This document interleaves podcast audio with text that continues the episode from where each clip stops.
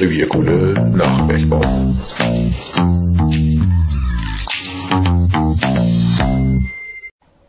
Willkommen und Glück auf.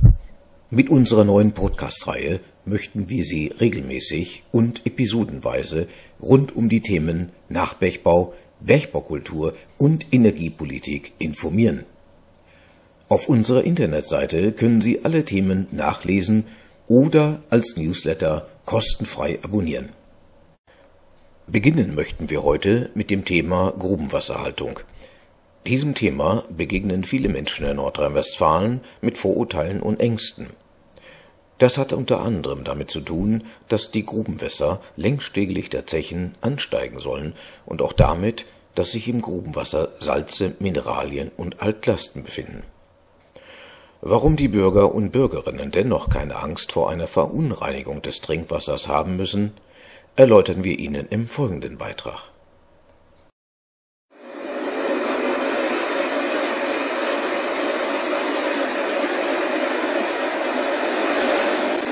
So hört es sich an, wenn das Grubenwasser aus rund 500 Meter Tiefe über Steigrohre der 1968 stillgelegten Zeche Robert Müser in Bochum-Werne in den Harpener Klärteich gleich neben dem Förderturm hineinfließt.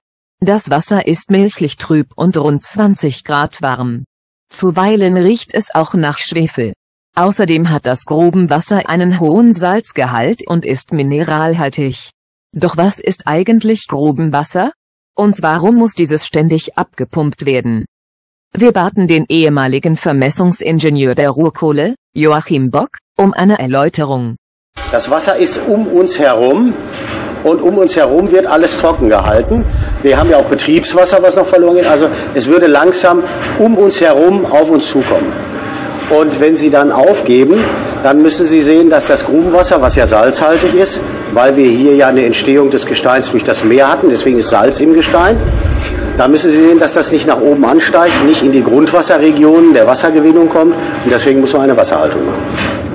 Und die Wasserhaltung, die bisher unter Tage auf elf groben Wasserhaltungszechen über eine Vielzahl von Sammelbecken, Pumpen und Rohrleitungen durchgeführt wird, soll nunmehr auf sechs Standorte reduziert werden. Denn mit der Stilllegung der letzten Zeche Ende 2018 endete auch die Notwendigkeit, untertägige Betriebsbereiche trocken zu halten. Das Grubenwasserkonzept der Ruhrkohle sieht daher vor, die Wasserhaltung künftig auf Brunnenwasserhaltung umzurüsten. Durch die Umstellung der Grubenwasserhaltung auf Hängepumpenbetrieb werden erhebliche Kosten eingespart. So fallen zum Beispiel die Kosten für die Bewetterung unter Tage weg. Ferner werden alle Nebenflüsse und die Emscher vom groben Wasser befreit. Da untertägige Strecken nicht mehr ständig trocken gehalten werden müssen, will man das groben Wasser auf 500 Meter ansteigen lassen. Denn je geringer die Fördertiefe ist, desto weniger Kraft müssen die 12 Tonnen schweren und 20 Meter hohen Hängepumpen zum Heben des Wassers aufbringen. Dadurch verbrauchen sie weniger Energie. Höher abgepumptes Grubenwasser führt auch weniger Salze und Mineralien sowie andere Schwebstoffe mit sich. Hierzu gehört zum Beispiel Chlorid, Sulfate und Calcium, das sich durch Eisen- und Manganverbindungen rostrot färbt. Und zu Wartungszwecken unterhält die RAG weiterhin eine 150 Mann starke Mannschaft, die den Betrieb auf den groben Wasserzechen auch vor Ort überwacht. Immerhin werden rund 100 Millionen Kubikmeter groben Wasser in allen Wasserprovinzen an Rhein, Ruhr und im Saarland jährlich gefördert. Bis 2035 sollen die groben Wässer nur noch in die Saar und in den Rhein eingeleitet werden. Auf den ehemaligen Zechen Walsum, Lohberg, Heinrich, friedlicher Nachbar, Robert Müser und Haus Aden wird das Grubenwasser über Hängepumpen, einem kilometerweiten untertägigen Rohrsystem und über Steigrohre zutage gefördert. Für den Fall, dass eine Pumpe einmal ausfallen sollte, steht an jedem Standort eine Ersatzpumpe bereit. Und für den Fall, dass auch diese ausfallen sollte, kann die RAG auf Sicherungsstandorte zurückgreifen und dort neue Pumpen in Betrieb nehmen. Aufgrund des jahrzehntelangen Kohlenabbaus an Rhein und Ruhr hat sich das Deckgebirge teilweise bis zu 20 Meter abgesenkt, dadurch befinden sich die Ruhrgebietsstädte in sogenannten Muldensätteln. Daher muss zusätzlich zur groben Wasserhaltung auch die Niederschlagsmenge und das Haushaltswasser ständig abgepumpt werden. Zusammen mit der Emscher Genossenschaft unterhält die RAG rund 2000 kleinere Pumpanlagen. Diese verhindern, dass Polder voll Wasser laufen oder dass bei Deichbrüchen das Ruhrgebiet überschwemmt werden könnte. Poldermaßnahmen regulieren das Oberflächenwasser. Der Bau und die Unterhaltung von Polderanlagen gehört ebenfalls zu den Ewigkeitsaufgaben der RAG wie auch die Grundwasserreinigung auf ehemaligen Kuckereiflächen. Der Schutz des Trinkwassers und der Umwelt hat nach Aussage des Bereichsleiters Grubenwasserhaltung Rückzugsprojekte der RAG, Guido Heinz, für den ehemaligen Kohlekonzern oberste Priorität. Und natürlich müsse man auch an die Kosten denken. Immerhin verursacht die Grubenwasserhaltung rund 200 Millionen Euro pro Jahr. Das ist viel Geld. Für die Begleichung muss ausnahmsweise aber nicht der Steuerzahler gerade stehen, sondern die für diesen Zweck eigens gegründete RAG-Stiftung.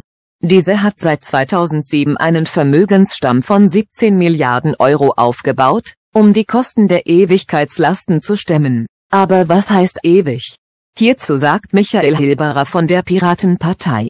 Beim Steinkohleausstieg war der Deal, auf alle Zeiten wird gepumpt, das sind Ewigkeitslasten. Dafür hat die Steinkohle-Stiftung Geld bekommen. Also man hat damals aus dem RAG-Konzern beispielsweise die Chemiesparte rausgenommen und privatisiert. Das ist heute der Konzern Evonik. Und von diesem Geld, das man genommen hat, hat man die Stiftung finanziert, die nun mit dem Kapital arbeiten soll und auf ewig diese Lasten des Bergbaus tragen. Allerdings, ja, das ist jetzt die Frage. Ist Ewigkeit im Saarland wirklich nur zehn Jahre lang? Und was heißt das fürs Ruhrgebiet?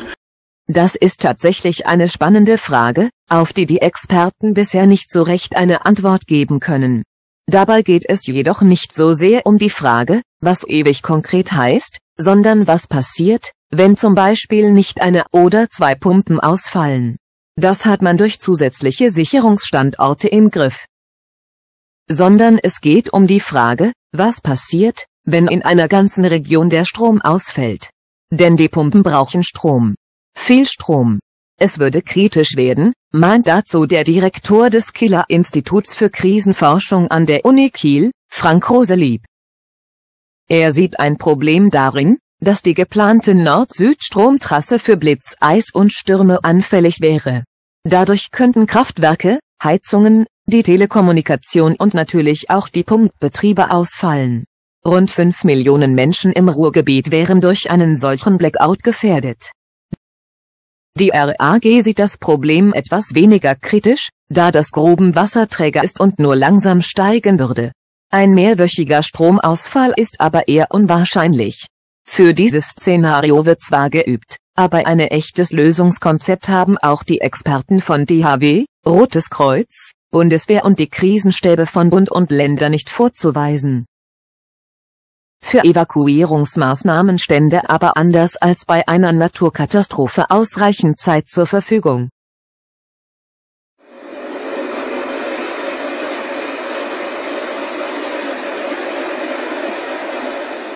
Das war eine Sendung von Revier Kohle. Sprecherin war Anna Steinberg. Die Regie hatte Bernhard Blach. Wenn Sie mehr zum Thema Grubenwasserhaltung wissen möchten, können Sie unseren Newsletter über das Internet unter revierkohle.de kostenfrei abonnieren.